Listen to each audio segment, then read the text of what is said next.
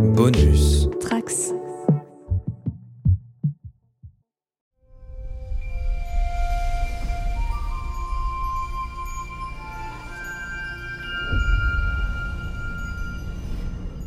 Bonjour à tous les trekkers et trekkies de toutes sortes, je suis le commandeur Guigui et je suis ravi de vous accueillir à bord de la station du Cadran Pop, le podcast sur Star Trek écoutable dans toute la galaxie et sur toutes vos applications de podcast via le flux du coin pop.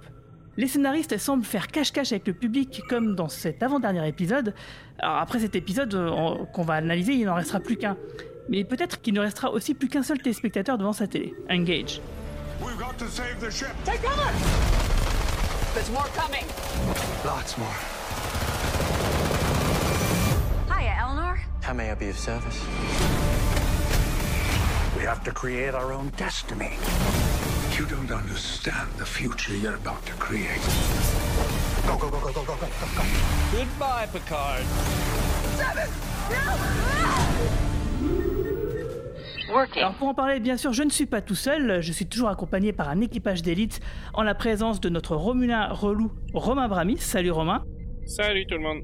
Nous accueillons euh, de manière exceptionnelle la mère de Maxime, Comment ça va Marina? Salut à toutes et à tous et j'espère que voilà Maxime est, est susceptible de faire une entrée euh, fracassante seconde à Londres vu qu'il est complètement surexcité à côté avec ses grands-parents. Mais bonjour à toutes et à tous. Et notre guest du jour, eh ben, c'est pas n'importe qui, c'est Fred Vetta. euh, l'éditeur de la maison d'édition super cool Vestron, donc euh, qui édite des comics, il va nous en parler. Salut Fred, comment ça va? Ça va très bien, j'ai pas de j'ai pas de gamin dans les pattes donc ça devrait aller. Alors, euh, bah, on va en parler un petit peu tout à l'heure, mais euh, on a des grosses annonces à faire quand même par rapport à- aux comics et à Star Trek, non? On verra ça plus tard. Je pense qu'on a même une petite annonce qui devrait faire plaisir à Marina, mais donc ouais, effectivement. Avant d'en parler, on va parler de notre euh, et de parler de l'épisode de la semaine. On va revenir rapidement sur notre financement participatif, euh, qui va nous permettre d'organiser donc une projection événementielle du film Star Trek First Contact, qui sera suivi de l'enregistrement de notre podcast d'analyse sur le dit film devant le public. Alors ce sera le samedi 10 septembre à 18h dans le superbe cinéma Club de l'Étoile à Paris. Pour l'instant, de ce financement participatif, nous sommes à 141% et il nous manque juste 29% pour pouvoir louer la salle de réception du cinéma Le Club de l'Étoile pour vous accueillir à partir de 16h pour un before, pour y faire une sorte de petit apéro entre fans. Alors courez immédiatement sur le Kiss Kiss Bank Bank si vous voulez participer, il reste environ 10 jours pour le moment. Plus d'informations euh, sur tout ça sur notre site podcast.lecadranpop.fr. Alors Fred, tu vas nous expliquer un peu quel a été ton premier contact avec Star Trek? Oh, C'était tout gamin quand ça passait, je crois sur TF1. Je crois que c'était le mercredi ou le samedi, euh, samedi après-midi. Et J'ai vu un Dimanche. type avec des. C'était le dimanche. C'était le dimanche. Dimanche. J'ai vu un type avec des oreilles pointues et une coupe au bol. Et je me suis dit, ça, ça doit être cool. Et c'était Spock. Et j'ai bien accroché, en fait, euh, tu sais, euh, il n'y avait pas grand chose à la télé aussi à l'époque, faut dire, en série, euh, série télé filmée avec des vrais acteurs, quoi, qui, pouvaient me brancher. Star Trek, m'a fait, ça m'a tout de suite fait quelque chose, bien sûr. Et c'est plus tard, hein, parce que quand t'es gamin, tu, tu, tu captes pas trop, en fait, tous les messages qu'il y a dedans, tout la profondeur du propos politique. C'est vrai qu'il était vachement en avance et. Euh, et marquant. Euh, c'est plus tard, en fait, bien dix ans plus tard, quand j'ai commencé à regarder les, les, les, premiers films, que, que, que ça m'a fait quelque chose. Bon, le 1, il était vraiment euh, perché pour un gamin de 10 ans. J'avais 12 ans. Mais euh, euh, le 2, bien sûr, avec euh, euh, euh, où ça, ça, ça, ça un peu plus, là, j'ai j'ai bien aimé. C'est resté, en fait, dans mon dans mon imaginaire, dans ma culture, et puis euh, j'y suis revenu euh, un peu plus tard quand il y avait les films d'Abrams. Euh, là, j'ai bien plongé dedans, et depuis, ouais, depuis je suis dedans. Ça y est. D'accord. Et c'est laquelle ta série préférée?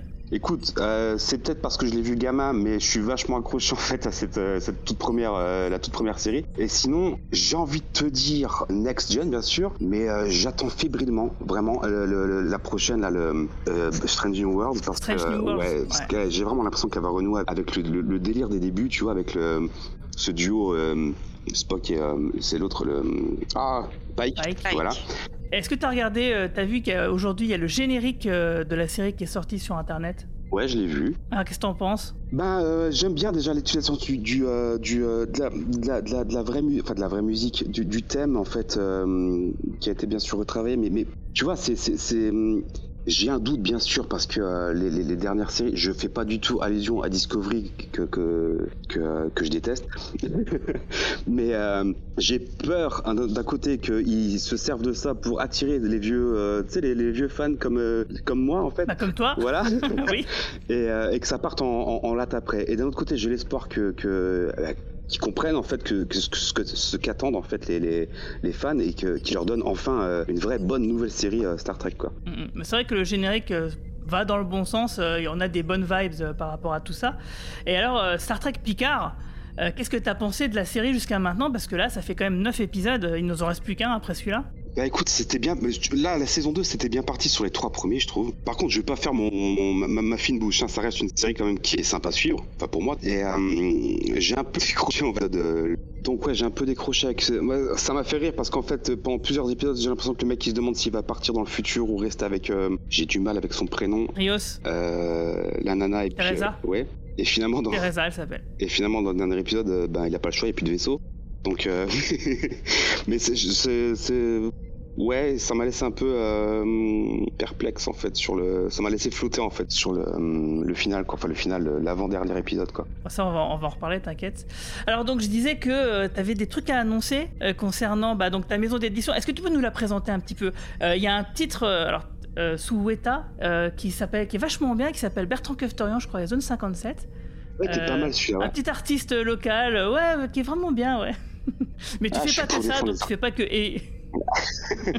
ouais, et je, et je te remercie, hein, bien sûr. Donc, euh, pour ceux qui l'auraient pas compris, euh, euh, bah, Fred est l'éditeur donc de mes albums de bande dessinée. Mais il ne fait pas que ça, car il édite plein de super titres vraiment très cool.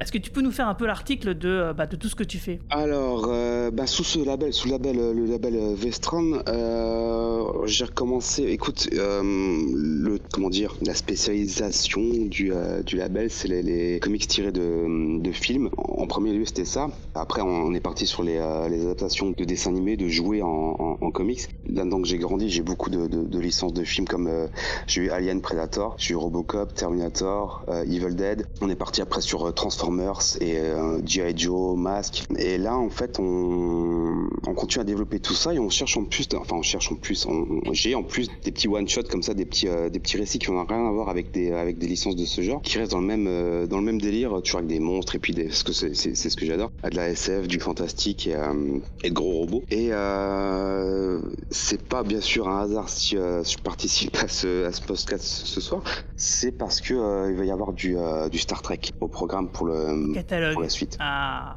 Alors en fait, moi, je le savais depuis un an et je- j'avais pas le droit de le dire. Donc euh, j'ai tenu ma langue euh, jusqu'à maintenant. Euh, donc ouais, moi je suis super content parce que j'ai pas eu besoin de faire beaucoup de lobbying euh, finalement pour que tu te dises euh, tu vas prendre la licence chez IDW. T'avais déjà l'idée de le faire tout seul, donc Et en fait, que je, que je on a dis- des atomes crochus quoi. Ouais, voilà, et c'est là que j'ai compris, parce qu'on n'en avait jamais parlé tous les deux, c'est là que j'ai compris que tu étais un fan de Star Trek, ce que j'ignorais complètement en fait. Et on, on s'était appelé, ouais, je me rappelle, et puis je on se prenait des nouvelles, et puis qu'est-ce que tu fais plus tard? Et puis je t'ai dit, je t'ai fait une liste, et puis il y aura Star Trek dedans, et là tu m'as tout de suite rappelé, quoi, Star Trek, super je dis, mais tais-toi, tu dis rien.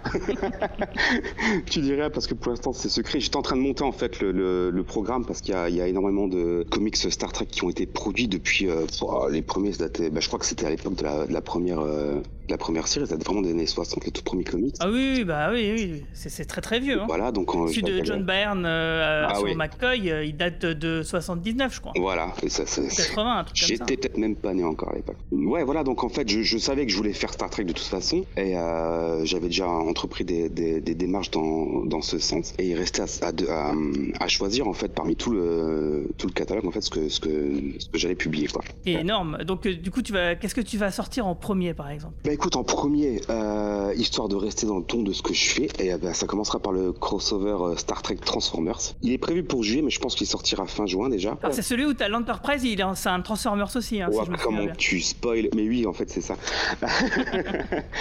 c'est ça. C'est en fait ce qui est, ce qui est super. Enfin, ce qui, m'a, au-delà de- du, fait que bah, Transformers c'est la, série phare en ce moment chez euh, chez nous.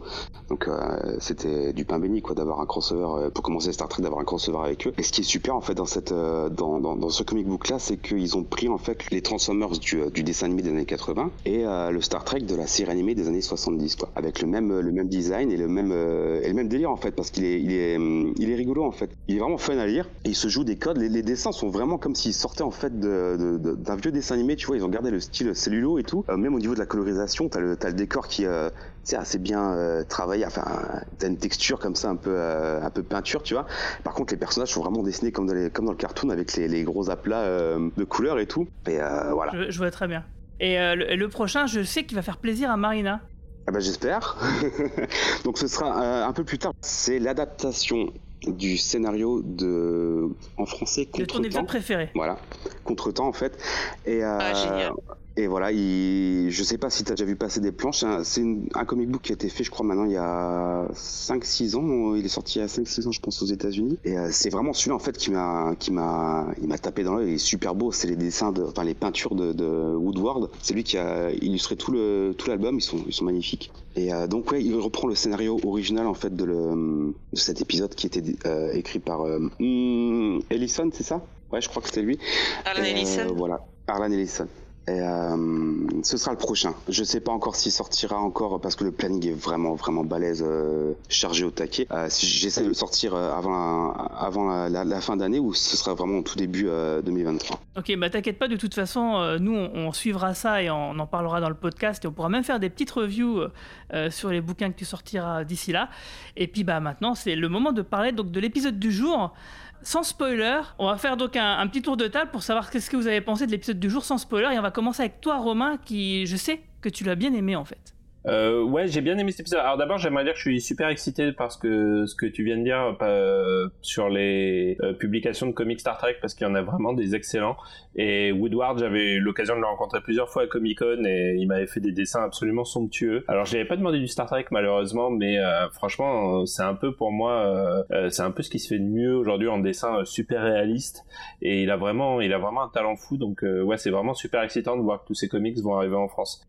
Sinon, sur l'épisode de Picard, ouais, ouais, j'ai, j'ai, beaucoup aimé. Enfin, attention, il y a encore plein de trucs qui me dérangent et on va avoir l'occasion d'en parler dans la zone spoiler. Il y a des trucs où vraiment je me suis tapé le front, quoi. Mais euh, j'ai trouvé qu'ils avaient vraiment bien rattrapé le coup, en particulier sur Picard lui-même. Moi, j'ai été vraiment très touché par euh, la conclusion de l'histoire avec sa mère. Et pour une fois, ils font une sorte de redconning que j'ai trouvé euh, vraiment bien placé, qui limite le bon redcon, c'est du redcon qui, qui d'une certaine façon rend les choses du passé meilleures. Et je trouve que c'est vraiment ce qu'ils ont réussi à faire là sur Picard. Donc voilà, j'étais assez satisfait pour cette partie-là, assez satisfait pour la partie Borg qu'on attendait depuis la, la conclusion qu'on attendait depuis pas mal de temps. Et puis en fin de compte, assez excité du dernier épisode à venir parce que je trouve quand même qu'ils ont bien mis les pièces sur l'échiquier et je pense que ça pourrait être un dernier épisode assez sympathique. Euh, donc euh, voilà, non, globalement satisfait par cet épisode alors que je l'étais pas du tout des, derniers. Moi, c'est pareil. Honnêtement, euh, j'aurais pu complètement oublier ces deux derniers épisodes et passer directement à celui-ci. C'est comme l'épisode que j'avais commandé il y a trois semaines. N'ai absolument pas regardé ma montre. J'ai vraiment apprécié l'épisode de bout en bout. J'ai jamais fait d'avance rapide ou de, retour en arrière pour essayer de comprendre quelque chose. J'ai beaucoup aimé. L'histoire de la maman de, Picard m'a beaucoup touchée pour plusieurs raisons que j'exposerai tout à l'heure. Mais euh, honnêtement, que ce soit, j'ai trouvé que tous les personnages euh, avaient de bons moments. L'histoire se tenait et euh, quand je ne regarde pas ma montre pendant un épisode, c'est généralement bon signe, c'est que j'accroche bien. Donc pour moi, euh, un bon épisode. Et toi Fred, alors qu'est-ce que t'as pensé sans spoiler, vite fait, de l'épisode du jour? Oh, mais sans spoiler, attends, euh, parce que moi je l'ai vu et euh, j'ai l'impression que tout le monde l'a vu. Euh, j'ai bien aimé l'attaque des Borg, je peux le dire. Oui, oui, oui. Non, Là, là, en fait, en gros, tu fais. l'attaque On rentre pas dans les détails. L'attaque des Borg, c'était vraiment cool. Enfin, c'était c'était attendu. Putain, tu peux que avoir envie de voir les Borg de toute façon. Et j'ai bien aimé en fait le, le- ce que j'ai aimé, tu vois, c'est le ce, ce plan où ils sont avec les euh, parce que c'est des ah non, j'ai pas le droit de le dire. Euh, ils, ils ont des, des, des, des viseurs, tu sais, les, les, les viseurs laser. Ouais. Là. Ça m'a trop rappelé le quand tu les vois dans le film avec les les, les, les, yeux, le truc qui sort des yeux, là, le truc rouge, là. Là, ils avaient les viseurs verts, ça rappelait trop ça. C'était- chouette, en fait, c'était bien mis en scène, c'était bien, bien foutu. Et euh, bien sûr, le, coup du, euh, sans le raconter, le coup de la mère de Picard où tu vois ce qui s'est passé avec elle, c'était, c'est bien, ça, ça, hum, approfondit en fait le- l'empathie que tu peux avoir pour lui et, et ça accroche bien. C'était bien tourné, bien foutu. Ok, bah du coup je vais être un peu le, le casse-ambiance de, de- du podcast Ouais, parce que bon, bah, moi je, je trouve qu'il y a, il y a plein de trucs qui vont pas dans cet épisode euh, que je trouve que, pff, bah encore une fois, hein, euh, là en fait la réflexion que je me suis faite, c'est que l'intrigue sur Picard et sa mère, l'intrigue Borg, euh, l'intrigue avec Q et le voyage dans le temps, en fait en réalité ils auraient dû faire euh, euh, trois séries de trois épisodes, ça faisait neuf épisodes, une saison de neuf épisodes et d'avoir euh, des épisodes bouclés, quoi. Parce que le, mélange, moi, je trouve qu'il il fonctionne pas super. Et je me suis un petit peu ennuyé quand même à certains moments. Même si, oui, euh, effectivement, l'épisode est quand même plutôt bien rythmé. Mais bon, allez, on, on se rend directement dans la zone spoiler. Red alert!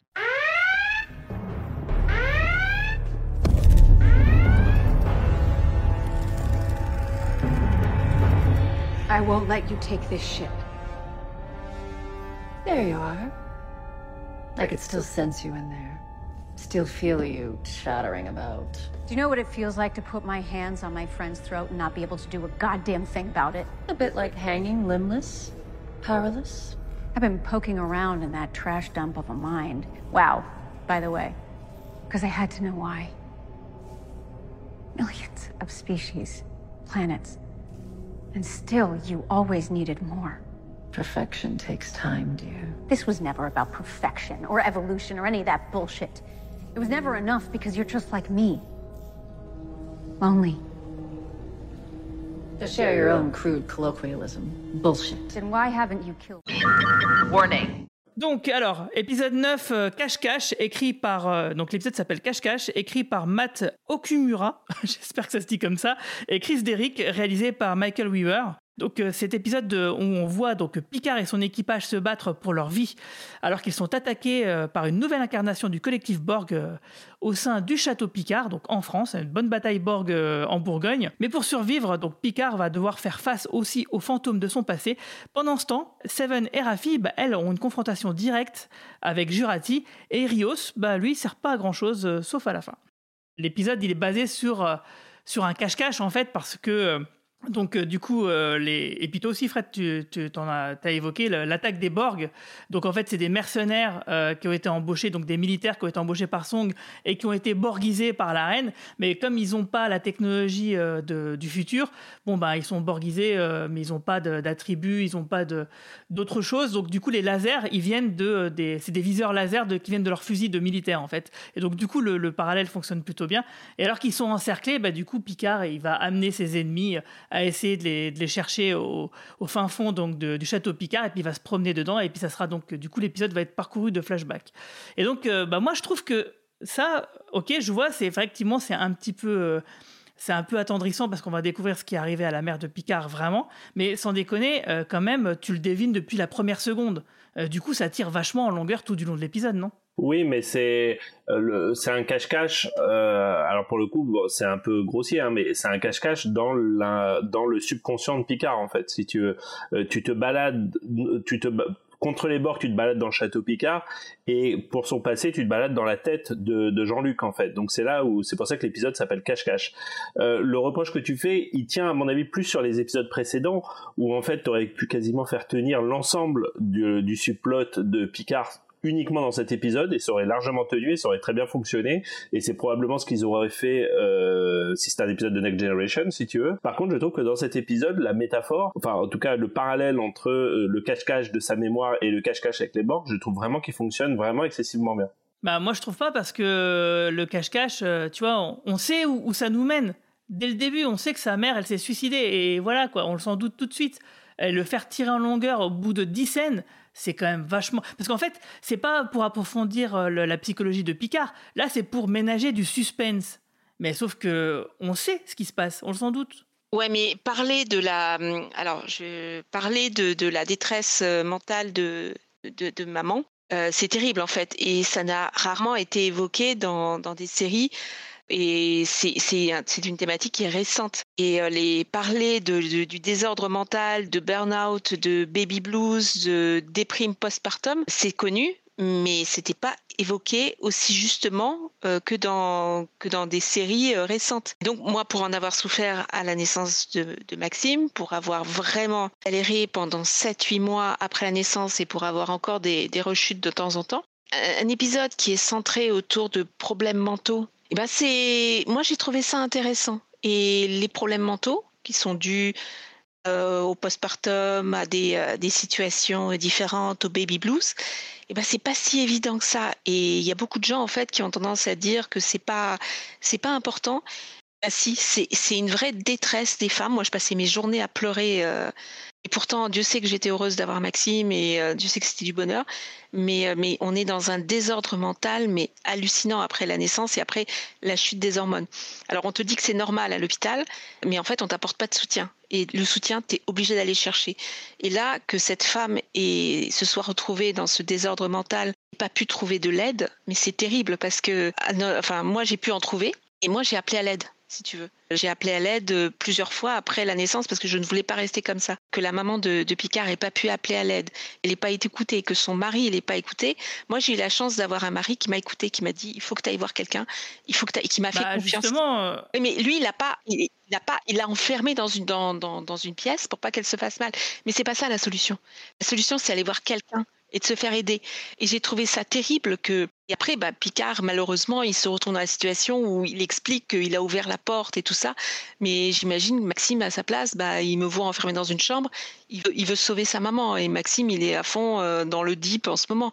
Mais euh, moi, j'ai eu la chance d'avoir un mari qui m'a dit écoute, euh, tu, vas, tu vas résoudre ton problème, tu vas être accompagné, tu vas aller voir quelqu'un, tu vas parler. Il y a plein de gens qui sont qui, qui sont pas câbles. J'ai eu la chance d'avoir un mari comme ça, qui m'a accompagné, pas, pas accompagné chez le, chez le psy, mais accompagné en me disant tu vas t'en sortir, tu vas, euh, tu vas aller voir quelqu'un, ça va t'aider. Juste pour euh, répondre à ton point, je pense pas que la destination soit le sujet. Je pense que c'est le voyage le, le, sujet, si tu veux. Euh, la fin, le fait qu'elle se suicide à la fin, je pense pas que t'es censé faire, euh, tu vois, ouah, quel, quel, quel twist extraordinaire, tu vois. C'est plus le cheminement qui amène à comprendre comment s'est construit Picard et sur quel, en effet, bah, il y a clairement une culpabilisation très forte d'un gamin qui n'a fait qu'ouvrir une porte. Et, et pour moi, c'est plus ça qu'ils veulent te raconter, pas tellement le, le fait qu'elle se soit suicidée. D'ailleurs, le moment où elle se suicide, c'est presque, euh, il y a un petit côté presque divin ou angélique. Et il la voit dans sa robe blanche comme ça. T'as l'impression qu'elle vole dans les airs.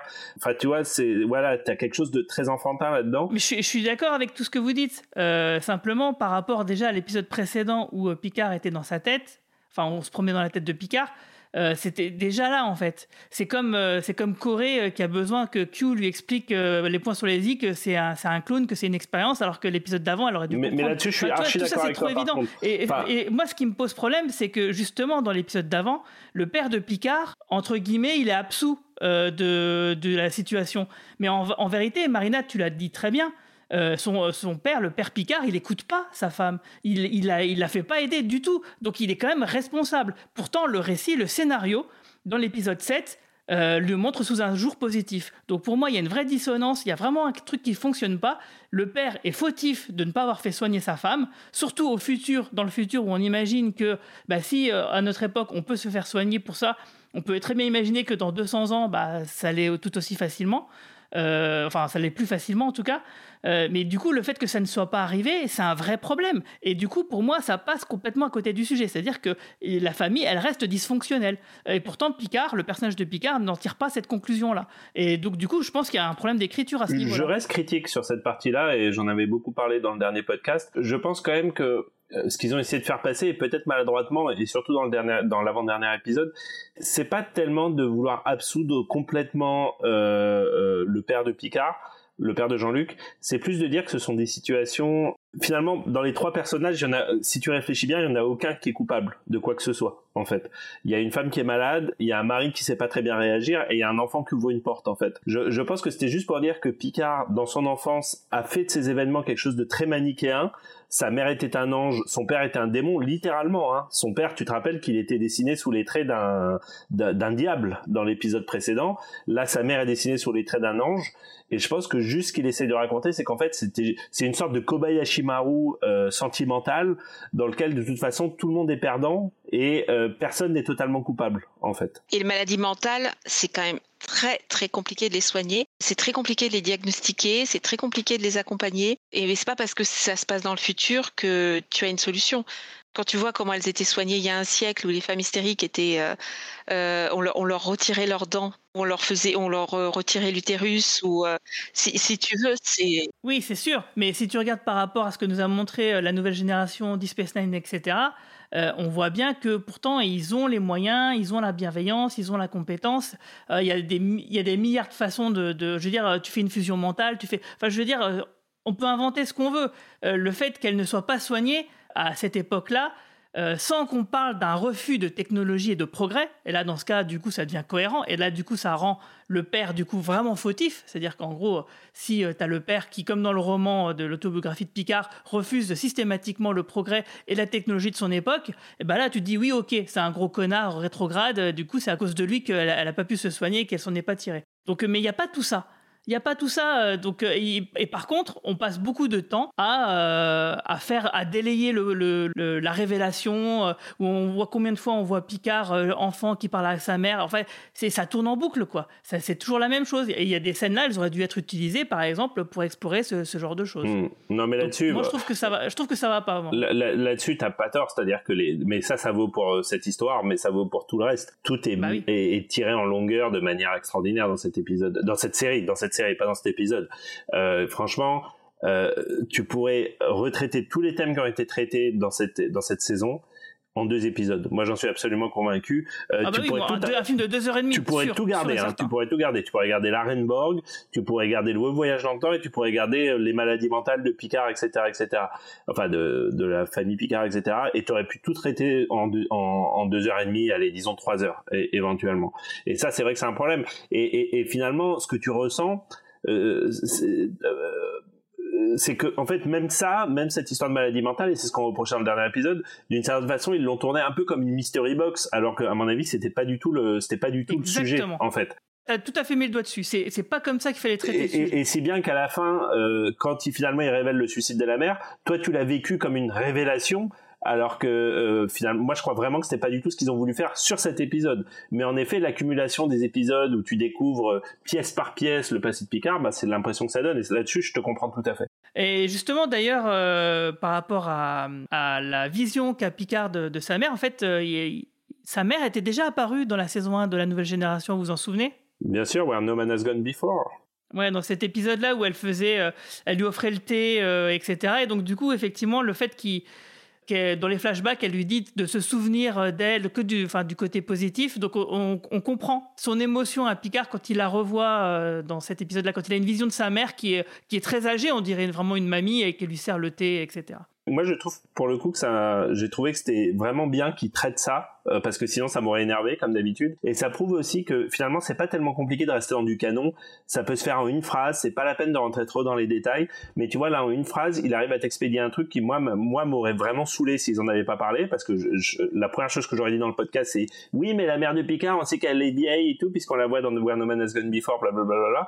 Donc tu vois c'est très bien qu'il l'ait fait, et tu te dis qu'il pourrait faire ça sur plein de trucs et que les fans seraient ravis et que finalement ça permettrait de faire avancer l'histoire pas, pas beaucoup plus lentement qu'elle n'avance déjà quoi. Et toi, Fred, qu'est-ce que tu en penses de tout ça? Je crois qu'il a tout dit en fait. Mais euh, c'est vrai que le, au, niveau de l'écriture, ça, ça, ça pêche, mais, euh, mais au-delà de l'histoire, au-delà du, euh, du récit lui-même, le, le, thème de la dépression, c'est ce qu'il y a de plus important en fait. Et le, de mon point de vue, on trouve une des composantes essentielles en fait de, Star Trek en fait, c'est le le questionnement sur les euh, l'avancement en fait de, de- des problèmes de la société, de, du, euh, la considération en fait de, la personne, tu vois. C'est ça que j'ai, c'est ça, que j'ai aimé. Après le, le je, vais faire mon malin. Euh, j'ai revu Insurrection il y a il y a peut-être deux trois semaines. Euh, le, et on, voit un moment Picard aux commandes, il, se fait poursuivre par, je sais plus, par un vaisseau. Et à un moment, il dit, Ouais, on va faire, euh, on va jouer à cache-cache euh, comme avec ma mère quand il, il essaie de semer le, le, Ah. le vaisseau qui lui court après. Là. Ah oui, je me souviens de ça, parce que quand ils rentrent, ils rentrent dans les grottes. Oui, voilà. Parce qu'en fait, oui, ouais, je me souviens de la scène. En fait, ils se font poursuivre par des drones euh, qui téléportent les gens. Et ils veulent pas se faire téléporter, donc ils rentrent dans les grottes, euh, dans une montagne. Ouais, ouais, c'est ça. Et il sort cette phrase, on va jouer à cache-cache comme avec ma mère. Et puis c'était marrant de retrouver le, je pense que c'était bien sûr fait exprès, de retrouver ce, ce- dans cet épisode en fait le, justement cette partie de cache-cache qui, a- qui l'a marqué pour les raisons qu'on connaît. Et ouais, c'est c'est- c'est le genre de machin qui, qui euh, le genre de détail qui, qui fait plaisir en fait quand tu, euh, tu peux faire des liens entre toutes ces histoires. Oui, ça devient que- concret. Ouais, quoi. cohérent, ouais. Et cohérent. Mais même, euh, même euh, un de mes épisodes préférés de Star Trek euh, qui s'appelle, euh, euh, j'ai peur de dire une énorme connerie, mais c'est Tapisterie, hein, il me semble, où tu vois Picard jeune euh, qui, qui se Oui. fait planter dans le cœur. Et, et finalement, quand tu connais cette, cette partie de son passé, son, ce que, moi j'avais toujours trouvé ça un petit peu incompatible avec le Picard qu'on connaissait, qu'il ait eu un petit côté comme ça, trompe la mort, un peu plus à la Kirk. Et je me disais, c'est pas compatible avec le personnage. Mais en fait, tu dis que si, un gamin qui a, qui a- maintenant tu te dis un gamin qui a connu la mort comme ça aussitôt, tu vois, euh, il a forcément une période où il était un peu plus fucked up en fait, où il cherchait plus le, le frisson, voire même euh, un comportement quasi suicidaire en fait. Et du coup, j'ai, je trouve que euh, c'est là où je te parlais de bon redcoding, hein, donc la scène de Where No Man Has Gone Before, la scène de Tapestry, euh, les évocations que tu viens de faire sur euh, Insurrection, je trouve que, enfin, en fait, c'est pas du bon redcoding, c'est pas du redcoding du tout en fait, c'est très compatible finalement avec tout ce qu'on savait du personnage, et, finalement, je trouve ça assez malin. Et je- vraiment, je pensais pas que je dirais ça la semaine dernière, hein, je, vraiment, vraiment. mais, mais là, tu vois, je trouve qu'ils ont vraiment rattrapé le coup, quoi. Bon, il y a quand même juste un truc qui, qui me désole un petit peu. euh, Et on a ça avec euh, Seven et, et Raffi, et aussi avec Picard et, et Taline dans cet épisode. C'est comme dans Discovery. On a des discussions sur des états d'âme, alors que euh, l'urgence de la situation fait que c'est pas le moment, putain. Ouais, alors, ça, donc, on passe trop de temps là. À un moment, ils sont en train de se faire tirer dessus par les, Exact. et ouais. les pseudo-boards. voilà. Ils sont en train de, de, de disserter. On a l'impression qu'il se passe rien et ils parlent super lentement. On a l'impression qu'ils ouais, sont tranquilles. Hein. Ils sont en train de se faire tirer C'est dessus. clair.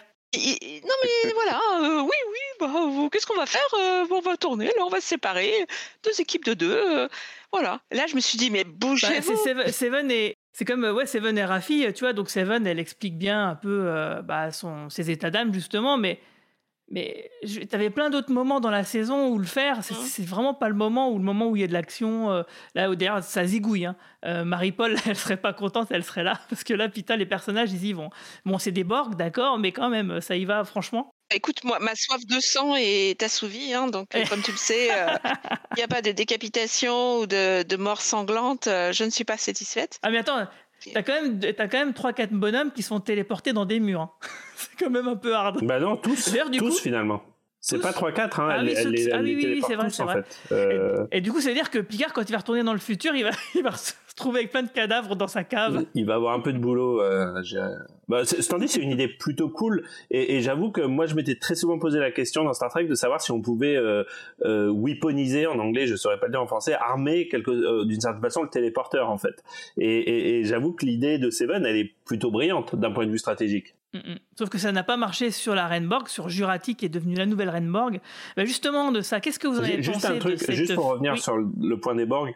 Euh, bon, moi, le côté un peu Thelma et Louise de, de Jurati, de euh, Seven et ouais, Raffi, Seven et Raffi, il m'a pas gêné. Euh, enfin, j'ai trouvé, voilà, c'est ce qu'ils veulent faire depuis le début. Tu sens qu'ils veulent aller sur une relation à la Thelma et Louise, donc euh, voilà, ça m'a pas gêné. Par contre, j'ai trouvé vraiment que le, le moment où elles prennent, ça a été un des fast palms de ma de ma soirée, le moment Bah où oui. elles prennent leur tournevis et leur petit canif et qu'elles euh, et tu sais tu les vois traverser un champ où il y a 270 Borg euh, des militaires euh, hautement armés et tout et elles arrivent t'as l'impression que c'est des ninjas euh, là la scène je l'ai trouvée très malaisante pour le coup tu vois je euh, j'ai beau accepter plein de trucs là c'est le niveau où mon ma suspension d'incrédulité elle fait non c'est pas possible en fait quoi Ouais, surtout en termes d'action, c'est quand même un peu bizarre parce que il y a, il y a des flottements dans l'épisode au début. euh, tout le monde déboule. euh, ouais, il faut aller dans le vaisseau et tout. Enfin, je veux dire, c'est waouh, qu'est-ce qui s'est passé? Tu vois, tu sais plus où t'es. Euh, Il y a plein de passages comme ça. Tu te dis les personnages comment, ouais, donc et Seven, comment elles ont fait pour atteindre le vaisseau aussi facilement. Il y a des, ouais, il y a des, des trucs un peu étranges dans l'épisode. Bon, c'est pas ça le plus gênant. Mais donc du coup, ouais, après elle se retrouve face à face avec euh, Jurati et donc euh, qui elle devient la nouvelle reine Borg et qui va blesser donc Seven. Et donc qu'est-ce que vous avez pensé de ça, de cette fusion entre les personnages de Jurati et de la reine Borg? Je trouvais que le rouge lui allait déjà mieux que le noir. Oh, j'aime bien, moi. Et ensuite, euh, moi, j'ai trouvé la, la fusion très cool lorsqu'elle devient la reine et que voilà, qu'elle garde chacune un espace. Voilà, j'ai trouvé ça très intéressant, très cool. Mais je me disais qu'en rouge, euh, c'était c'était numéro 6 de Battlestar Galactica et que ça pouvait pas le faire. C'était pas Ah ouais. possible. C'était pas possible. Mais, mais qu'est-ce qui leur a pris de la mettre dans une robe rouge? Elle est magnifique, c'est pas ça. Et qu'en fait, on n'arrête pas de se dire. on- Non, non, mais c'est pas ça. Et qu'en fait, euh, le numéro 6 dans Battlestar Galactica est juste iconique. Donc, aller sur ce terrain, non. Il fallait créer sa propre, euh, sa propre identité, son propre personnage.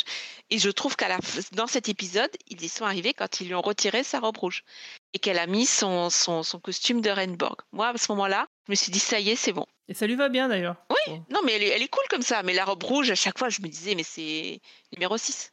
Bon, par contre, c'est, euh, on le disait la semaine dernière, euh, c'est toujours un peu quand même embêtant que euh, voilà, on fait un beau discours et t'as l'interlocuteur qui est convaincu instantanément. Donc là, c'est pareil, t'as Jurati, elle lui fait un beau discours et du coup, la Renborg, elle se dit ouais, ok, Bon, ok, d'accord, allez. non, ça, ça c'est un point que relevait Manu euh, hors antenne, et, et- je comprends que vous le preniez comme ça, mais euh, là aussi il y a quelque chose de métaphorique. Il faut s'imaginer que euh, au moment où elles se parlent entre guillemets, c'est deux femmes qui partagent un même esprit. Donc euh, Oui, ce que ce que toi tu vois comme des lignes de dialogue, ce qui est représenté Oui, pour le vrai, spectateur comme raison, des lignes de oui. dialogue, on est sur un niveau d'intimité que qui, qui, qui, qui, est impossible à imaginer pour des, des humains normaux en fait si tu veux. Moi je l'ai vécu comme ça cette scène. Et Non, mais t'as raison, t'as tout à fait raison. Mais simplement que les, les arguments exprimés me semblent quand même pas si convaincants sont, que sont ça. pas aussi convaincants. Ça, ça, je suis prêt à l'admettre. Mais, mais ceci étant dit, je m'étais toujours posé cette question. Je sais pas si toi aussi, Guigui, mais, mais euh, finalement, j'étais assez content qu'ils aillent là-dessus parce que je m'étais toujours dit, si les Borg devenaient un collectif, euh, euh, we will add your distinctive euh, whatever to our own, bla bla bla bla bla. Comment ça se fait que, euh, euh, comment t'expliquer ça? Tu vois, si j'aspire du bon. Comment se fait-il que je devienne pas meilleur? Tu vois ce que je veux dire? Et je m'étais toujours posé cette question en fait. Comment se fait-il que s'ils aspirent Picard, par exemple, ils ont pas plus de Picard dans leur collectif et moins de Klingon ou moins de euh, n'importe quoi d'autre, tu vois? Et, et, et, là, le fait qu'on soit sur euh, quelque chose de, de un binôme en quelque sorte entre une femme mauvaise et une femme bonne et qu'on arrive finalement à un juste milieu, une sorte de milieu, euh, moi j'ai trouvé que ça fonctionnait pas mal dans mon dans l'idée que je me fais d'un collectif en quelque sorte. Ouais, et toi, Fred, qu'est-ce que t'en penses de ça? Ouais, je veux dire, le, le- le coup de la robe rouge, je suppose que c'était fait exprès. Je veux dire, on a tous pensé à, à- à Galactica en, en, en, en- la voyant comme ça. Euh, je pense que c'était fait exprès pour, euh, pour euh, polémique, pour créer de la polémique un petit peu, créer du euh, qu'est-ce qui se passe et puis ce qu'on est en train de faire en fait. C'est simplement que Terry Matalas, c'est un gros fan euh, de Galactica, hein, parce que bon, il a quand même casté euh, Baltar euh, comme père de Picard, et puis je crois qu'il y a aussi deux, trois autres petits clins d'œil à droite à gauche, donc je pense que ça, simplement le mec, ça, il est fan et s'est dit, tiens. Ouais, un, un gros clin d'œil qui, qui, qui, qui emmènerait en fait le ce qu'on attendait tous, c'était qu'elle devienne la la la Renborg euh, comme on la comme l'ancienne, comme, comme on la connaît en noir quoi. Mais ouais, c'était c'était en acceptant c'était bien foutu. Après, je reviens sur le ce, ce, ce euh, monologue interne en fait qui se fait par deux personnages euh, interposés à l'écran. Euh, je suis d'accord aussi. Euh, Il y a toujours ce problème de, de pour moi, il y a un petit problème d'écriture de, de comment dire, je perds mes mots. Il faut comprendre le, truc et il faut, savoir l'interpréter pour bien capter. euh, Il y a beaucoup d'efforts, je trouve, à faire pour. euh, C'est pas une critique en- en- envers ceux qui, euh, qui comprennent pas, parce que je comprends pas tout non plus sur euh, leur façon de faire. Mais euh, t'as l'impression que les, scénaristes en fait prennent des chemins qu'on n'attendait pas et qui, passent des fois très mal en fait pour quand tu regardes le résultat. Mais euh, effectivement, il faut prendre ça comme un monologue interne entre, euh, entre finalement elle et elle. Et euh, elle change d'avis euh, avec des arguments qu'on trouve cons, enfin, très légers, mais ça le fait quand même. Et j'attends vraiment le dernier épisode en fait pour voir le. le Pour savoir, ouais. ouais, parce qu'on se doutait bien que qu'elle allait devenir la reine Borg.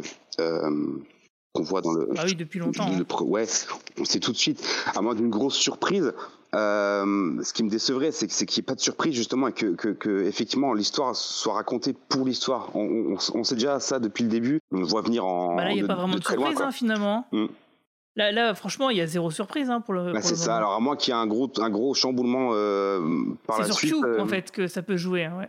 C'est c'est Q, peut-être, qui peut amener la surprise. Mm. Mais euh, par exemple, euh, qu'est-ce que je voulais dire? Oui, euh, par exemple, euh, ce qui est étrange quand même, c'est que Raffi et Seven, elles acceptent de lui donner le vaisseau. Euh, elles, elles n'ont pas assisté au monologue intérieur. Voilà, ouais, elles ça c'est pas ce qui s'est dit vraiment. Donc c'est C'est Ouais. vraiment, euh, du coup, euh, moi, de, de- vu de l'extérieur, je vois pas en pourquoi je lui ferais confiance en fait. Oui, elle a sauvé Seven, C'est- ok, mais bon, euh, c'est- une, manipula- une manipulatrice aussi. Et en plus de ça, elle sauve Seven et Seven retrouve exactement les mêmes emplois, Ouais, voilà, qu'elle ça, avait ça, auparavant. c'était le deuxième Ouais. truc qui m'a. Pourquoi pas, mais bon, je trouve ça un petit peu. euh, Ça, c'était décevant deuxième- parce que Oui, on l'aurait appelée Annika pendant euh, plusieurs épisodes pour la différencier de Seven. Je pense que j'aurais été un peu plus choquée qu'elle redevienne, euh, Oui, qu'elle, redevienne euh, comme ça un, un Borg euh, à part entière.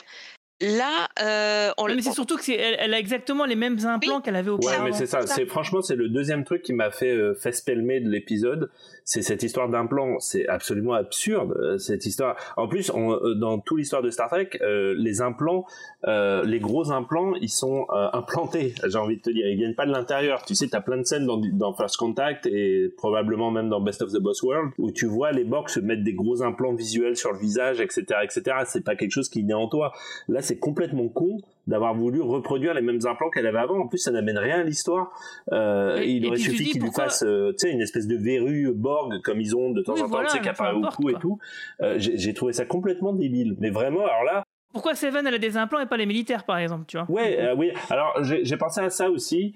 Euh, je me suis dit que c'est parce qu'entre temps, elle avait récupéré son corps Borg, en fait. Ouais, et vrai. du coup, elle récupère Oui, sa pleine puissance. ouais. Mais, mais, mais On ça n'explique quand même ouais. pas le fait qu'elle récupère ses implants d'origine qui sont directement liés à la façon dont elle avait trouvé dans le premier épisode, dans, dans l'épisode de Voyager où elle apparaît, où elle se fait désimplantiser, mais ils n'arrivent pas à tout lui enlever en fait. Là, là, par exemple, elle aurait dû avoir un implant dans le bide, par exemple, parce qu'elle est blessée au, non, à mais l'abdomen. donc, oui, euh, mais exactement. C'est, franchement, j'ai trouvé ça absolument débile. Mais même, tu sais, il lui aurait fait une espèce de verrue sur la tempe, tu vois, une espèce oui, de, à quand je dis verrue, je veux dire, tu vois, ouais, un petit truc. Ça aurait suffi. un peu gris, ouais. Euh, ça aurait Mm. suffi à symboliser le fait qu'elle est redevenue mi-femme, mi- mi-robot, entre guillemets. Mais, mais euh, là, j'ai trouvé ça vraiment complètement con. Mais vraiment, vraiment complètement con. Et, et sinon, qu'est-ce que vous avez pensé de l'hologramme de Elnor? Ah, c'était cool. Alors là, franchement, Elnor, un ouais. personnage qui me fait chier. Alors là, euh, l'hologramme, il était, il était topissime. Je me suis pas ennuyée, je me suis dit qu'il était vraiment cool. Et à la rigueur, mieux que le personnage. Donc euh, si l'hologramme pouvait revenir, euh, Ouais, Mais alors j'ai moi j'ai trouvé- ça méga ouais. cool. et, et j'ai trouvé dommage que euh, l'impact du retour d'Elnor est diminué par le caméo totalement inutile qu'ils ont fait dans l'épisode d'avant en fait celui avec ou peut-être deux épisodes auparavant avec caméos. Rafi euh, parce que du coup euh, voilà. Et honnêtement je pense que j'aurais apprécié cette scène 12 000 fois mieux si Elnor n'avait n'était pas réapparu depuis le premier épisode en fait. Mais oui, parce que là, sans déconner, on l'a vu une fois au gala, on l'a vu une fois quand ils sortent du bus, quand il y a les réfugiés mexicains, euh, on l'a vu au- dans le flashback euh, donc de- du dernier de l'épisode précédent, et puis on le voit là. Donc euh, ouais, il est mort le personnage, mais on le voit quasiment dans tous les on, épisodes quand on même. reste dans ce problème qu'on évoquait depuis le début, qui est que le- les bonnes idées sont abîmées par le fait que tout soit tellement tiré en longueur, en fait, si tu veux. Ouais, ouais. Et que du coup, par exemple, là, il y a des contrats qui stipulent que bah, tes acteurs, ils doivent apparaître dans tant d'épisodes pour que ce soit valable. Exactement. C'est, vraiment dommage parce que je pense que ça aurait été, ça aurait vraiment été un boom de voir Elnor réapparaître dans ces conditions en mode en plus méga badass. Je pense vraiment que ça aurait fonctionné. Donc du coup, bon, bah, comme on l'imaginait, euh, la reine Borg du premier épisode, ça sera forcément Jurati, hein, quand elle enlèvera son, son, fameux, son fameux masque. Donc ça sera là, une reine Borg un peu d'une timeline euh, alternative, euh, sans doute. Donc euh, je me demande comment ils vont se rattraper là-dessus. Et du coup, oui, effectivement, la surprise, ça, ça viendra sûrement de, bah, de Q, hein, parce qu'on se pose toujours la même question, c'est pourquoi avoir amené Picard dans une dystopie, ça pouvait l'aider, lui qui est mourant? Euh, donc euh, on attend là-dessus. Et puis j'attends aussi, bien sûr, le retour de l'USS Relativity euh, jusqu'au bout. Jusqu'au Ah, bout, je ouais. dirais ça. Jusqu'au bout. T'es vraiment dans un déni complet, toi, en fait, quoi. Ah, complet. oui, parce que je trouve ça tellement nul. L'épisode d'avant avec l'agent du eBay, j'ai trouvé ça tellement nul à chier que pour moi, y a... si c'est pas ça, ça va pas. Non, ça va pas. Euh, non, par contre, il y a quand même, ils ouvrent quand même une dernière mystery box euh, dans cet épisode, euh, puisqu'ils ne savent écrire qu'en mystery box, comme je le dis à peu près à chaque épisode. Avant de partir, c'est la Reine Borg, hein, c'est ça qui dit ça? Qui dit, euh, c'est Jurati c'est qui dit ça à Seven et qui qui, dit- qui le répète à, à Picard. Euh, Elle dit à Picard, euh, pour sauver une Renée, il faudra tuer une, euh, une Renée. Ou bon, non, c'est pas ça qu'elle dit. Non, non, non. Elle dit un truc du style il faut qu'il y ait une Renée vivante et une Renée Voilà, euh, morte. une Renée morte. Et en anglais, il n'y a pas de genre, donc on ne sait pas si elle parle d'une Renée ou d'un Alors, en René. VO, voilà. je peux. Alors en VOST, je peux dire les sous-titres, euh, c'était euh, les deux au féminin. Euh, ouais, ouais. Après, je suis pas sûr que les sous-titreurs aient accès à... au script en avance. Donc moi, j'ai une théorie là-dessus qui, qui, qui va certainement se faire euh, piétiner la gueule la semaine prochaine, mais enfin, je la donne quand même. Euh, vous vous rappelez que euh, Picard a un neveu qu'il aime beaucoup, qui s'appelle René, qu'on découvre dans l'épisode Family et dont on apprend la mort dans Star Trek Generations. Moi, j'ai une théorie qui vaut ce qu'elle veut, c'est qu'au dernier moment, au moment de sauver euh, René Picard, la tante, enfin la- la- la- l'ancêtre, l'astronaute, Q euh, montre à Jean-Luc qu'en fait René, son neveu, dans l'espace de la Confédération, est vivant. Euh, puisque c'est vrai qu'on l'a pas vu euh, et, ils en ont ils en ont- ils l'ont pas évoqué et que du coup euh, Picard soit pris dans un dernier doute entre sauver son neveu qui est vivant dans l'espace de la Confédération ou tuer sa tante ou euh, ou sauver sa tante qui est euh, vivante dans le présent. Donc voilà, c'est ma théorie qui est certainement nulle et qui sera certainement pas la bonne, mais je trouverais ça sympa puisqu'on parle beaucoup de la famille de Picard dans cet épisode, qu'on fasse au moins une allusion à, à René et à, et à et à Robert, si je dis pas de bêtises. Ouais, ouais, euh, je suis pas. Moi, moi je l'ai vu plutôt du style, euh, tu vois, un peu comme dans la série euh, allemande Dark, qui est, si tu veux, qui a une boucle temporelle, et au sein de cette boucle temporelle, tu as le déroulé des deux lignes temporelles distinctes, c'est-à-dire la prime qu'on connaît bien et la, dystopie. Et que après ça, tu retombes sur tes pattes. Donc en gros, il faut aller jusqu'au bout de ces deux lignes temporelles. Donc tu en as une où René peut mourir et une où elle ne meurt pas. Bon, voilà. Donc moi j'imagine plutôt un truc un peu tarabiscoté comme ça avec Q. Donc euh, parce que oui effectivement, euh, Fred, tu disais tout à l'heure, ah, euh, Rios il va être obligé de rester dans le présent. Bah non, parce que Q il peut les faire facilement claque des doigts et puis il retourne dans le futur quoi. Bah c'est possible. Hein. Enfin, on rentre dans on rentre dans ces histoires d'univers alternatif, donc l'univers miroir. C'est simplement que ça me semble euh, euh, trop complexe à introduire en un épisode, si tu vois ce que je veux dire. Ouais, surtout en épisode final. Voilà, il aurait fallu que ça soit plus ou moins là depuis le début, en sachant que René, notre René, enfin la, la, la René astronaute, elle fait pas partie du voyage dans le temps, donc elle, elle est pas dans une boucle temps. Tu vois, je, je comprends un peu vers où tu vas aller, Guigui, mais elle, elle fait pas partie d'une boucle temporelle ou d'un truc comme ça. Pour l'instant, elle, non elle est dans le présent, donc. t'as euh, le, le déroulé. Non mais le déroulé de l'histoire de la Terre, tu vois, c'est, moi je parle vraiment à- d'un point de vue vraiment macro quoi. Mais peu importe.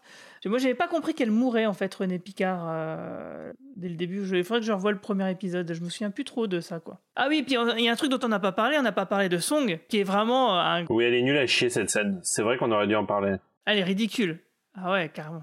Ce qui aurait été marrant, c'est de, de- de voir un des personnages regarder par la fenêtre et puis de le voir courir au loin à travers le champ, comme ça, tu vois. Un peu la Monty Python. Et, c'est d'autant plus magnifique quand même que l'un des reproches qu'on fait aux nouvelles séries Star Trek, c'est d'avoir l'assassinat facile hein, et, un peu moins de valeur pour les vies humaines que, par le passé. Or, dans cet épisode, par exemple, il trucide quelques Borg euh, en leur plantant des couteaux doucement dans les yeux. Euh, mais là, Rios, il s'est dit, je vais quand même prévenir ce pauvre Sung euh, que le truc va exploser, alors que n'importe quel humain dans son dans cette situation l'aurait laissé crever en explosant comme une merde avec son son phaser dans la main, quoi, si tu veux. Donc c'est incompréhensible qu'ils le préviennent à ce moment-là. Ah, mais si, parce que bon, tu vois, la ligne temporelle, faut un peu la, la préserver. Ah oui, c'est vrai que Donc, c'est euh, sa priorité, la ligne temporelle en plus. euh. Ah oui, oui. oui, parce que là, ce pauvre Rios, il sert vraiment à que dalle de- dans tout l'épisode, et ça, c'est quand même assez drôle. Ah, Et tout- moi, je suis pas d'accord. Et moi, je l'ai trouvé très Ah bon touchant euh, dans cet épisode. D'accord, moi je trouve qu'il est complètement mis au rebut, mais par contre, ouais, il arrive à utiliser le matériel de Téline. Et puis, oui, surtout, il donne donc, il y a Teresa, il lui donne un, device, euh, voilà, un tricorder médical. Et bon, bah bien sûr, elle va savoir s'en servir sans réfléchir, quoi, sans, voilà. Alors, c'est un truc qui arrive souvent dans Star Trek, on est d'accord, quand à chaque fois, tu as un gars de la Fédération, il tombe sur un vaisseau extraterrestre qu'il a jamais vu, il arrive tout de suite à le piloter au bout de d'avoir appuyé deux, trois, surtout trois boutons, il comprend comment, où et quoi et comment ça fonctionne et, et il roule ma poule, quoi. À la limite, ça me choque moins, si tu veux, le tricorder médical que euh, l'épisode deux épisodes en avant où elle utilisait un scanner, pas un scanner, un, un, un réparateur cérébral de haute technologie pour rectifier les alpha wave du cerveau, si tu veux. Euh, tu vois, Ouais. là, bon, à la limite, ce n'est qu'un outil de scanning, donc euh, bon, ça marche, ça marche, ça marche pas, ça marche pas, quoi. Ah, on sait pas, euh, on sait pas. Ce qui fait ce truc, peut-être qu'il peut retirer la balle, tu vois. On sait pas. Ah, tu, penses que c'est ça, toi? Ah bah, euh, moi, j'ai. Elle cherche un, un truc pour retirer la balle. Elle, elle, elle cherche pas où elle est la balle, elle le voit, il y a un trou. Un trou qui Non, non, si, si, tu vois, t'as un dessin, tu vois l'animation de la balle de, où Oui, elle est située dans l'épaule Bah, et tout. Ouais, mais bon, c'est parce que là, il, enfin, je veux dire, même avec son un matériel rudimentaire, avec un couteau de cuisine, euh, elle peut le faire. Hein. Tu vois, bon, bref. Moi je, moi je trouve, moi je sais. De toute façon, c'est t'adhères ou t'adhères pas à ça. Moi, je la trouve mignonne leur histoire à tous les deux parce que je les trouve tous les deux méga Oui. mignons en fait. Oui, je trouve que lui, mais lui, Oui, ça, je trouve que c'est un niveau de sex appeal les deux qui est franchement. À mon avis, Ouais, ils se sont chopés pendant le tournage parce qu'il je trouve vraiment qu'il y a une chimistrie entre les deux, une une alchimie entre les deux qui est qui est, qui est- qui- je sais pas. Je trouve qu'il y a un truc qui fonctionne, euh, qui dépasse le scénario qui en effet lui-même a ses moyens. Euh, Est-ce que vous avez des, des derniers trucs à dire pour conclure? Non, moi je suis impatient de voir les bandes dessinées euh, Star Trek arriver en France parce que je les trouve euh, vraiment sympathiques ces bandes dessinées. J'avais rencontré euh, Woodward à, Comic Con. J'adore ce type et je trouve vraiment que c'est dans, ce style très très réaliste. Je trouve que c'est un des meilleurs artistes. Donc je suis impatient de lire tes BD, la publication de ces BD Star Trek. Je les ai pas toutes lues à l'époque, donc je serais vraiment super contente d'en rattraper pas mal. Ok, bon bah moi, moi je suis un petit peu un petit peu comme vous aussi, c'est un peu mon plaisir coupable euh, parce que c'est vrai qu'il y a quand même beaucoup de choses qui vont pas, mais bon malgré tout, euh, j'avoue que je prends quand même du plaisir à regarder euh, cette série. Mais je suis quand même un peu déçu bah, qu'elle soit pas, enfin qu'ils aient pas remonté la pente quoi. Moi j'a- j'aurais attendu quand même une saison 2 avec un final qui ouais, qui dépote, qui envoie, qui rattrape un peu les écueils passés. Bon bah c'est clairement pas le cas. Bon tant pis. hein. En tout cas, moi je vous donne sinon rendez-vous euh, la semaine prochaine, le week-end prochain, au festival du Rayon Vert. C'est un festival de bande dessinée près de Thionville. Alors peut-être qu'on va se voir là-bas, Fred. Je sais pas si tu as prévu d'y passer. Euh, ça va être très très sympa. C'est un festival qui fête ses 10 ans, donc vous pourrez me retrouver en dédicace là-bas. Et bien sûr, je pourrai vous saouler avec Star Trek si vous venez m'en parler sans aucun problème. Donc sur ce, je vous souhaite à tous une longue vie et plein de prospérité. Salut Ciao tout le monde.